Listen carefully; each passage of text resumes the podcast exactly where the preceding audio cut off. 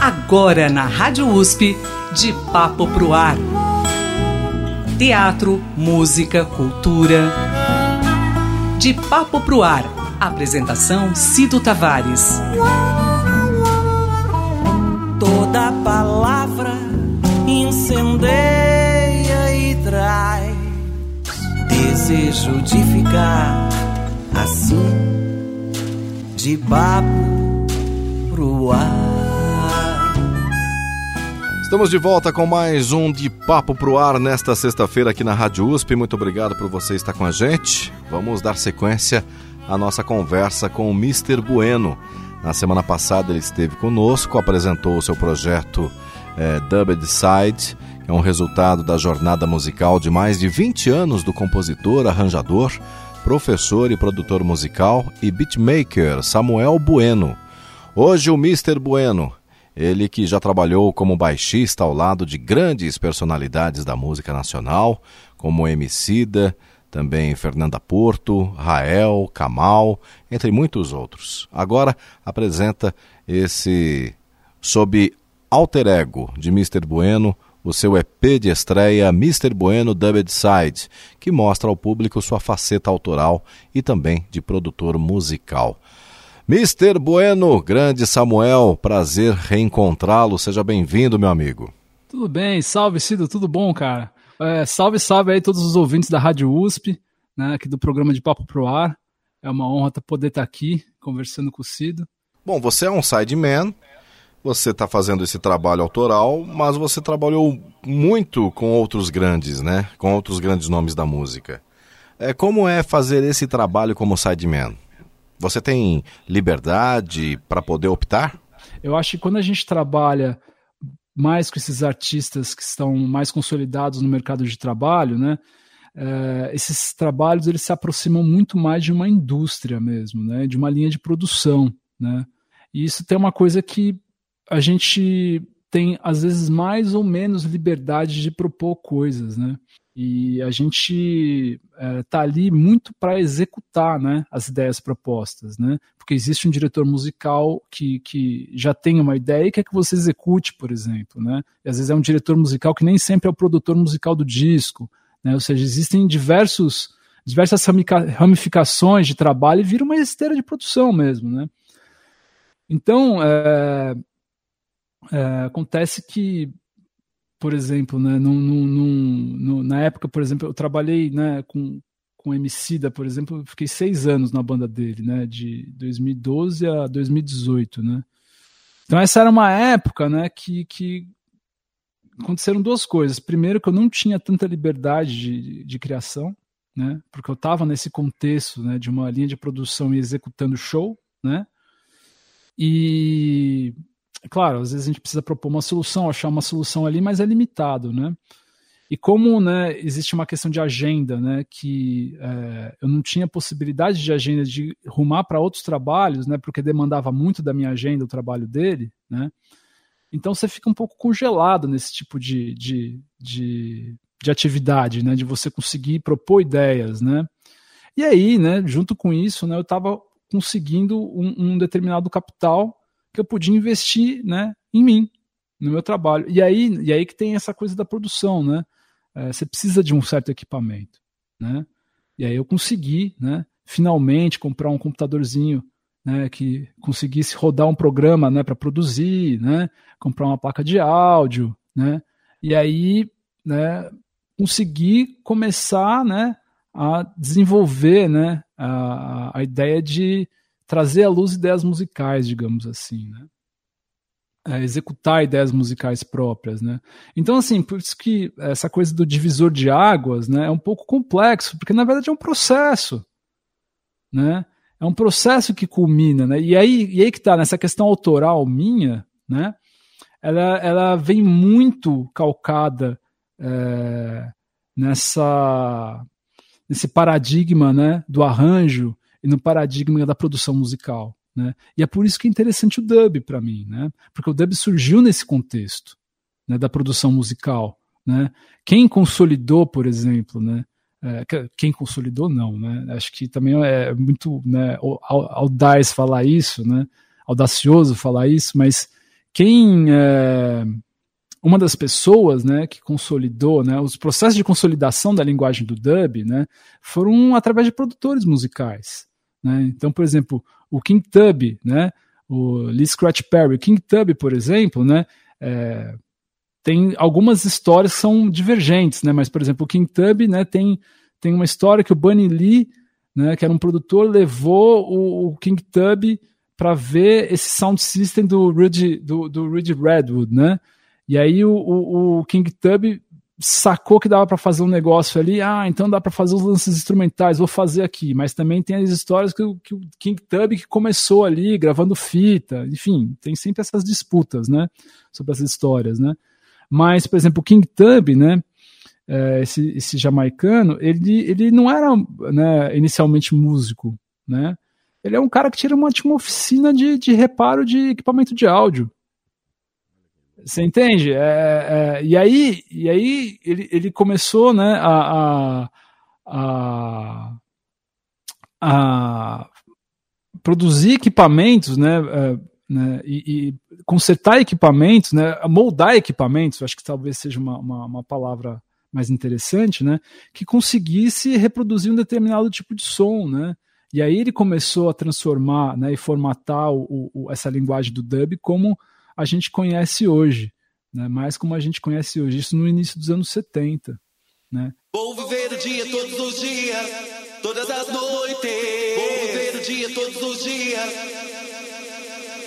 Vou viver o dia todos os dias, todas as noites. Vou viver o dia todos os dias. Agora sim de mim não vou ser slave, tudo bem. Bem, love, escute, isso não dá mais. Agora sou tudo e quem diz isso eu não aturo. Vou e não tire outra vez meu cantar. Aos que me queira bem, não me limitem. Pra viver livre, vem, amém. Então é, é, é, é um, um, um gênero, né? Que, que surgiu né, desse contexto de produção musical.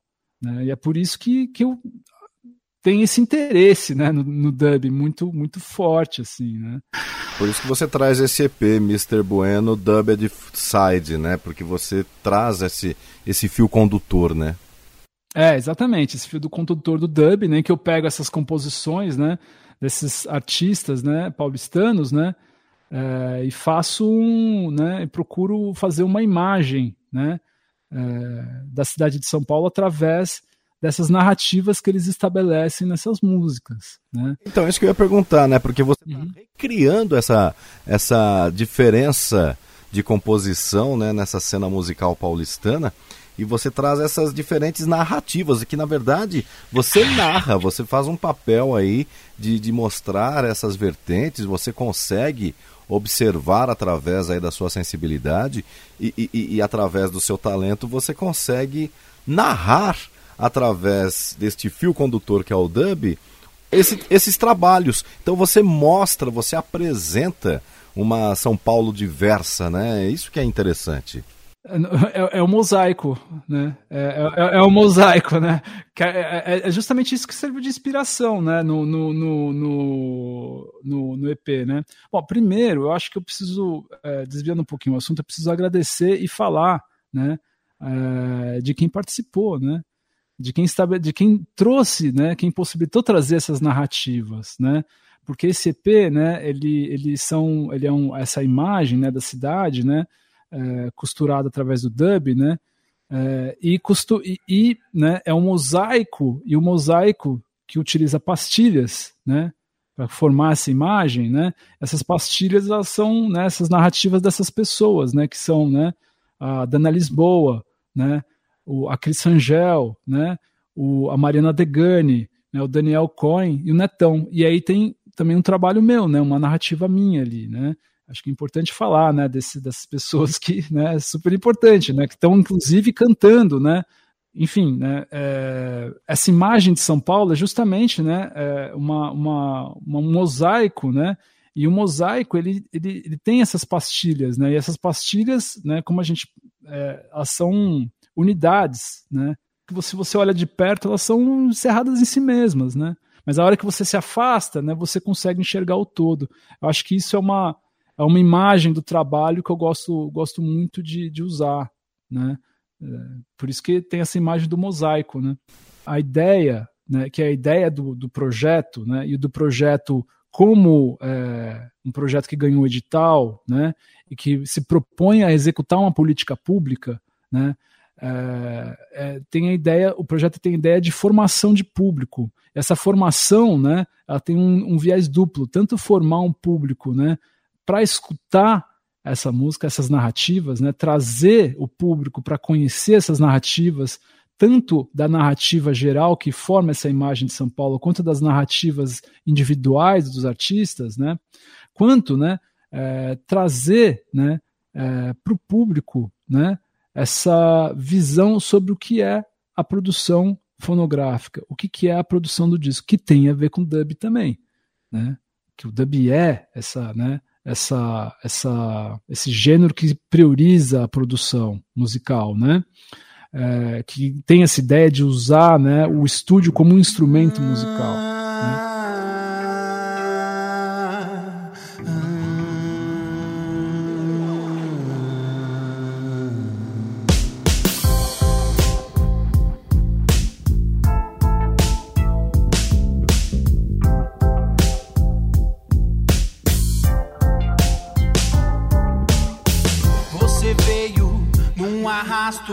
Veio com esse seu fato diferente de quem espera algo de alguém, sufocando cada fago, desatando todo laço, olhando tudo, sentindo vontade de gritar.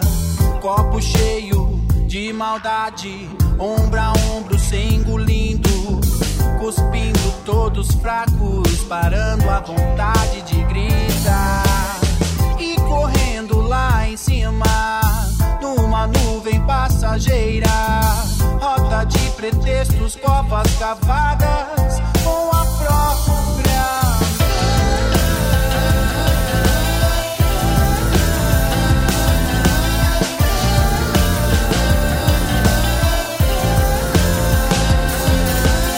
a ideia do concerto didático, né, é justamente trazer também a equipe técnica para conversar com o público, né? Então, por exemplo, né, o, quem vai fazer o PA, que é o Fernando Narciso, que é um profissional super renomado, né? Ele faz o PA do Criolo também, faz o PA do Nando Reis, é uma honra, né? Trabalhar com ele. Ele é o, o técnico de mixagem do disco, né? Outro profissional, né, vai fazer o PA no dia 20 acho que é 21, na Casa de Cultura do Butantã, né? Vai ser o Davi Menezes, né? Que fez a masterização do disco. É um outro profissional super conceituado. Você entende? A nossa diretora de palco, né? É, vai ter voz também ali, né? Ela pode falar ali também, né? Vai estar na roda de conversa. Pô, como é que é a Bia Wolf, né? É, que trabalha, por exemplo, com Francisco Alombre, né? Pô, como é que é a direção de palco? Né? Isso faz parte do processo também de produção. Né? Não foi do EP, mas é o processo de produção né, que a gente está mostrando o show. Isso é, né? isso é, muito importante você falar e você dar voz é, para essas pessoas que, principalmente para o público e para as pessoas que estão aí, é, que gostam do som, que gostam de mexer música, mas não sabe como, como funciona todo esse maquinário, é uma grande oportunidade você está dando voz e também tirar a dúvida, as dúvidas dessas pessoas, né? Principalmente, você comentou da Cris Rangel, um trabalho magnífico que ela faz é, com esse seu projeto, que foi lives, é, foram, foram tantas, tanta, tantas ações né, para evidenciar esse projeto. E é importante esse, esse contato direto, né, Mister? Sim. Oh, bom, primeiramente, né, é, bom, esse contato direto é importantíssimo justamente também, justamente por causa desse caráter de formação, né? É, e como política pública do projeto, né? Ou seja, a gente quer trazer o, o é, para o público conhecimento, né? É, bom, mas primeiro, né, eu queria falar que, que existe uma, uma imagem no projeto em relação à narrativa, né? Existe tanto esse, é, é como se, eu, eu fico pensando como um, um espelho, né, alegoricamente falando, assim. Você tem tantas narrativas estabelecidas, né? No, nas músicas, né, que forma essa narrativa do disco, né, mas você também tem as narrativas individuais das pessoas delas mesmas falando, né? Através dessas lives, né? Que depois viram podcasts, né? Essas lives, né? É, quem estiver escutando a gente aí pode ser conferida no canal do projeto do YouTube, né? É, tá programado o lançamento de oito lives, né? E já foram seis. Se você procurar no YouTube ali, né? Agora tem os arrobas do YouTube, né? Sim. Arroba Mr. Bueno, né? Arroba MR Bueno, você acha o canal ali, né? E ali você encontra, já foram seis lives, né? E a live, né, que depois vira podcast, né, ela é o, o momento, né, em que o profissional que está sendo é, entrevistado, né, consegue ter voz, né, e colocar a sua narrativa, né, sobre, né, é, tanto os processos que levaram ele a ser o que ele é profissionalmente, como a vida dele, né, relacionada no trabalho e o mercado de trabalho. Eu sempre encerro, procuro encerrar né, essas lives, né? Essas lives sou, é, é, sou eu entrevistando as pessoas né, envolvidas no projeto, né? Eu sempre procuro encerrar essas lives, né? Perguntando, né? Pro, pro entrevistado, né? O que, que ele falaria para quem gostaria de começar a trabalhar com som, quem que gostaria de começar a ingressar no mercado. Não só som, né? Porque, por exemplo, a Mariana Degani, né? Que é uma das artistas convidadas, ela também fez a a linguagem visual do projeto, é a capa do disco, né? Ela é uma artista visual, né? Que eu considero muito, assim, né? Conheci ela há muito tempo, assim, e admiro muito o trabalho dela. Tive a oportunidade de conseguir é, trabalhar com ela, além musicalmente, né? Além da na parte da música, também na parte visual do projeto, né? É, enfim, então não só, né? É, em relação, né? A, ao áudio, né? mas também em relação, por exemplo, a, a, a, artes visuais, ou então, né, a primeira live foi com a própria Cris Angel. A Cris Angel ela falou muito sobre produção, sobre execução de projeto, né, que é uma parte que hoje em dia é super importante, até mesmo para quem quer ter um projeto é, e inserir esse projeto, independente de ter um financiamento público ou não, dentro do mercado. Né? Porque você vai, né? Bom, já que a gente está falando de mercado, então a gente precisa pensar um pouco né, nesses processos de produção e como fazer com que esses projetos musicais funcionem como uma empresa. Né, funcionem como uma empresa ou uma indústria, né, uma indústria fonográfica. Vamos levar a sério né, o que a gente fala. Você quer entrar no mercado fonográfico? Então vamos estudar indústria, vamos estudar mercado. Né? É, por mais que, eu, que eu, essas palavras me, me, me, me deem arrepios às vezes. Mas é isso, a gente tá vivo, né? Tem que sobreviver de algum jeito, né? Vamos lá. Mas é, é, é isso, as pessoas que estão começando precisam entender isso, né? Principalmente porque são pessoas novas, né? Eu gostaria que quando eu tivesse começado a, a tocar ali no, no bar, né? Assim, putz, eu comecei a primeira vez que eu toquei em bar, acho que foi em 97, né? Uma coisa assim, né? É, não profissionalmente falando, mas eu gostaria que tivesse alguém que tivesse falado várias coisas para mim. Não tive, né? É, até mesmo porque o acesso era muito menor, né? Pô, a gente aprendia música naquela época, não tinha, não tinha YouTube. Né? Muito do que eu aprendi de, de música foi indo na noite paulistana e vendo a galera tocar, né? É, era outro tipo de, de, de, aprendizado, né? E consumindo material, né? Consumindo discos. Mais ou menos, né? Porque como é que você tem acesso, né? O acesso não é como é hoje. Hoje o consumo de música, né, é muito mais facilitado, né? Pô, a galera reclama de pagar, né, 20 reais do Spotify. Fala, cara, pois é. Cara, não, não tinha MP3 na época. Agora, não tinha como. Bom, e hoje você tem que aproveitar essa, essa modernidade para você realmente é, tirar bom proveito se você gosta de música e quer viver da música. Né? Sim, claro, né?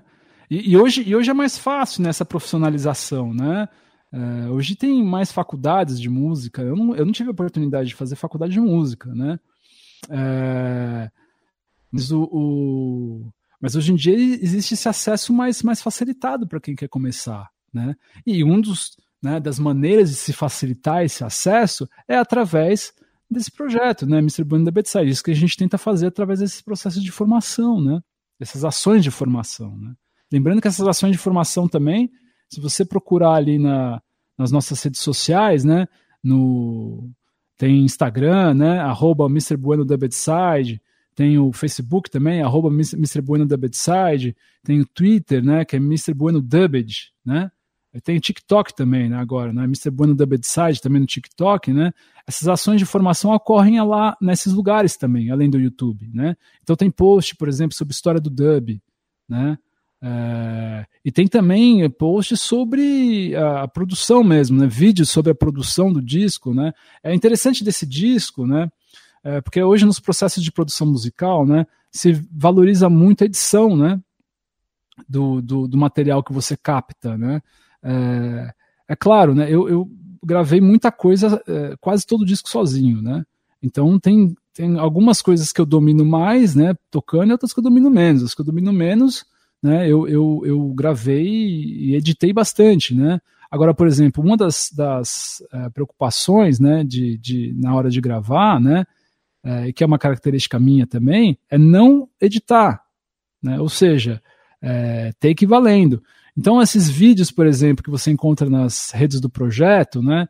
É, tem muito, tem alguns vídeos, por exemplo, deu, deu fazendo solo de guitarra que, que eu gravei pro disco. É ali, é o solo, não tem edição. É mão na corda e acabou. Né? É, eu tocando baixo, é e aí você pode ver, pô, como é que é tocar? Como é que é tocar numa gravação? Você entende? É, então, né, tem, tem, tem, vai ter vídeo, não lancei ainda, vídeo do Batera gravando, né? Teve o Marcos Magaldi, né? parceiro aí de tempos, gravou uma música ali, baterista, né? Uma música que chama Férias na Praia, parte 1, né?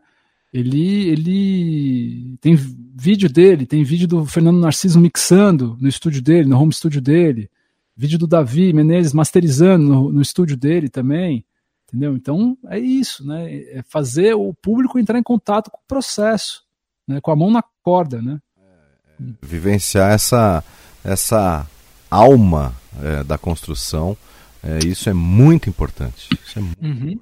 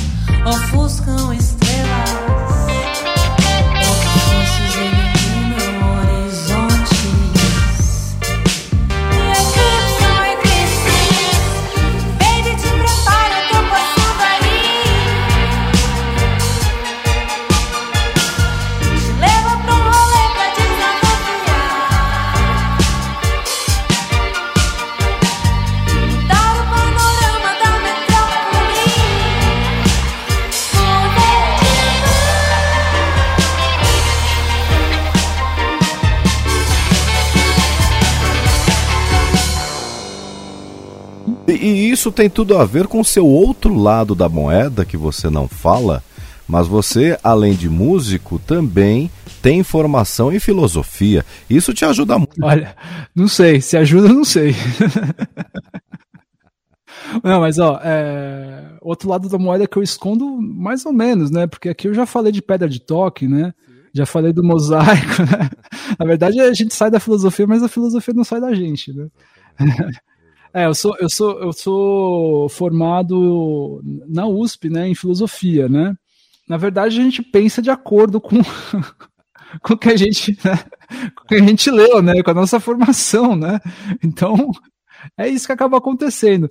É, se ajuda ou não, ajuda, né? Porque é o jeito que a gente pensa. Então, por exemplo, né, não é inocente essa ideia, por exemplo, do mosaico, né?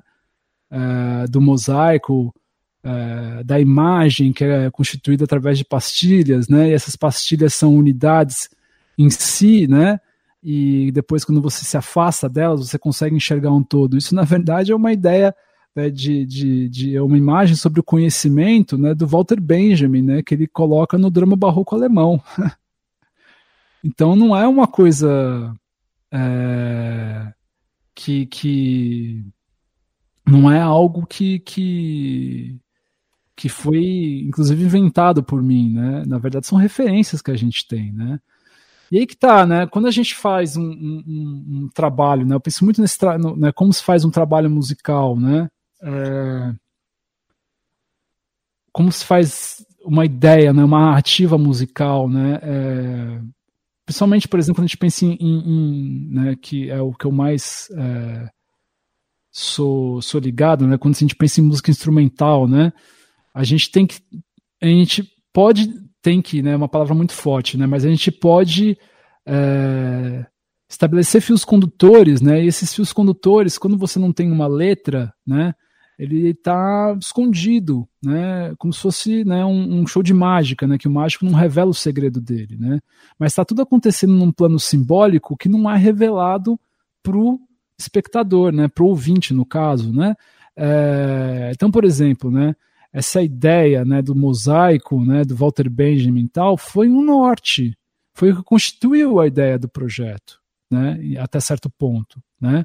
Só que quando você escuta o disco, né, você, não é, é, apresentado isso. E por isso essa imagem, né, essa analogia com o show de mágica. Né? É, eu fiz um, é, um, um, um, curso né, de produção né, com o Guilherme Castrup, né, é, que é um produtor reconhecidíssimo, né, fez, tem vencedor de dois Grammys, né, o, um Grammy que ele ganhou foi com aquele disco da Elza Soares, A Mulher do Fim do Mundo, né, é, e é engraçado, assim, por exemplo, né, que ele, ele, ele coloca, né, essa, essa, é, para ele é muito importante, né, que exista num trabalho musical. Não estou falando que tem que ser assim, falando que, vamos lá, para ele é muito importante. E tudo bem, sem crítica nenhuma. Né, não, não, também admiro ele, admiro o trabalho dele, mas é, é só para a gente não, não, não, colocar isso como uma verdade absoluta, né? Mas para ele é muito importante que exista um fio condutor no projeto, no, no, num projeto musical, né? Que nesse estabelecimento de uma narrativa, né? E estou falando com as minhas palavras, tá? Que isso fique bem claro também, né? É, e aí ele, como, ele coloca, né? Como possibilidades, né? De fio condutor, né? A, uma bagagem que ele carrega sobre semiótica, se não me engano. Posso estar errado agora, né? Porque faz minha memória falha também, né? Mas foi porque ele tem um, um background de, se eu não me engano, também design, né? Gráfico, né? E foi coisas que ele estudou. Então, assim, é muito louco como, por exemplo, o meu background, né, me possibilita de filosofia, me dá outros fios condutores. Eu penso de outra maneira, mas tudo bem é, porque isso não é revelado para o ouvinte. Né? Mas é como você consegue né, artifícios é, simbólicos para articular suas ideias. Né? Então, por exemplo, eu penso muito, né, é, e foi um, um, é, um, professor da filosofia que me apresentou, né, é, e que mudou muito, eu aprendi muito com música, muito, muito sobre música com ele, apesar de ele não falar uma palavra de música né? Foi um professor chamado Leon Kosovich, né? Ou Kosovich, posso estar enganado também na pronúncia, né? Mas eu fiz, é, ele dava os cursos, alguns cursos de estética, história da arte na faculdade de filosofia, né?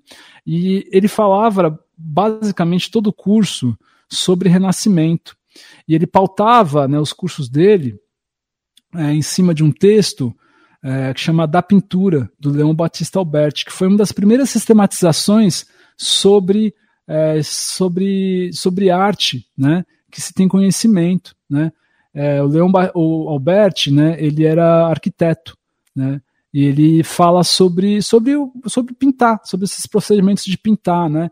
E, e a, o curso dele, né? Mais uma vez, né? Foi, eu, eu, eu, terminei a faculdade em 2005, né? Então é aquela coisa, né? A memória já vai desgastando, né? Mas é, o, o curso, né, é, no curso dele, né? Ele colocava, né?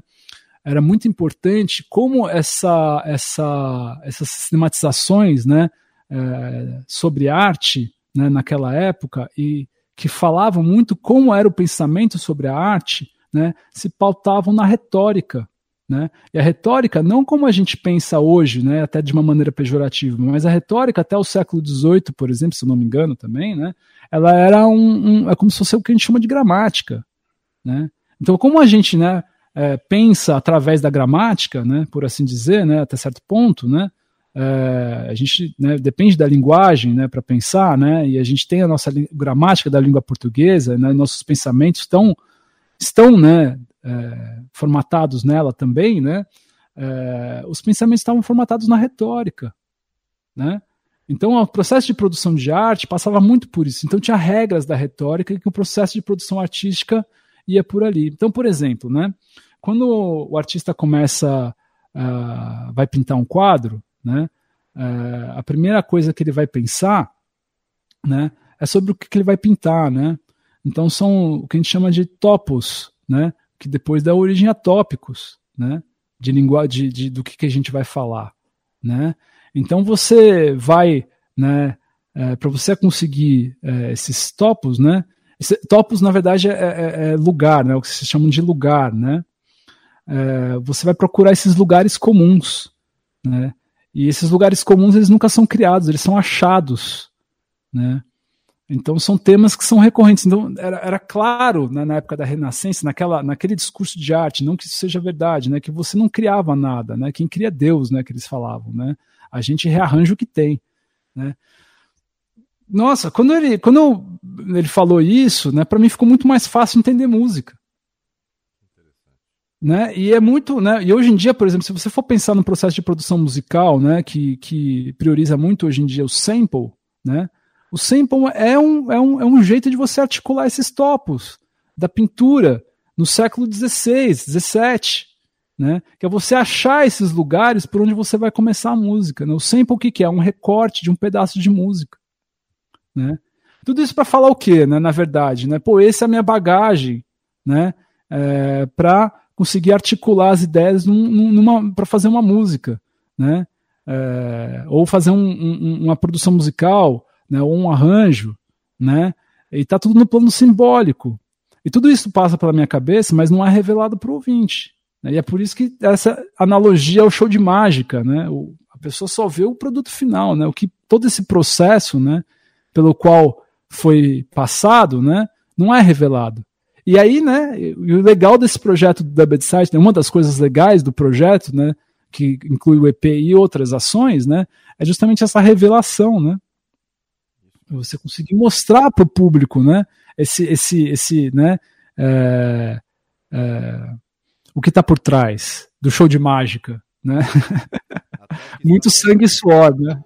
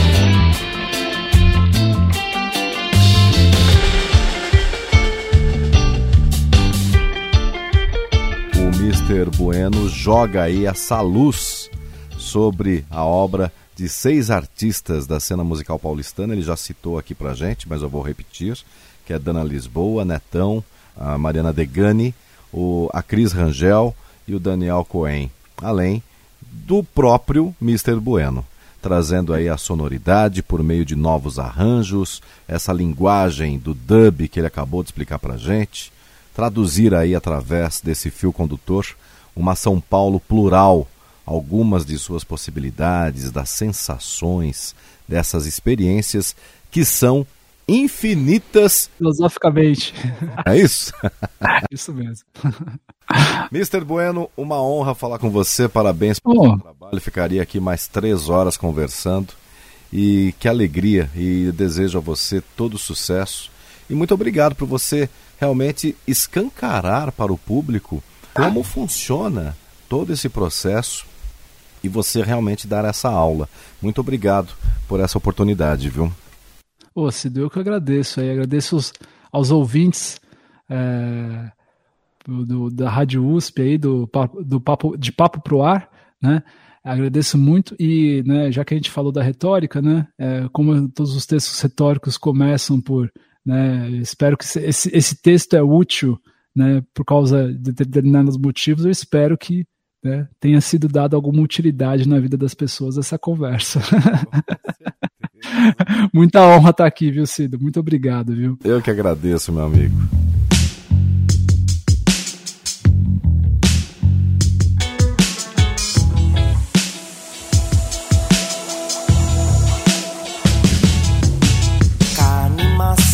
cabe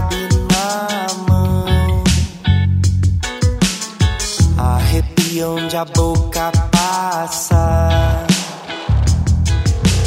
Mãos e pernas se localizarão. No chão da sala, na soleira.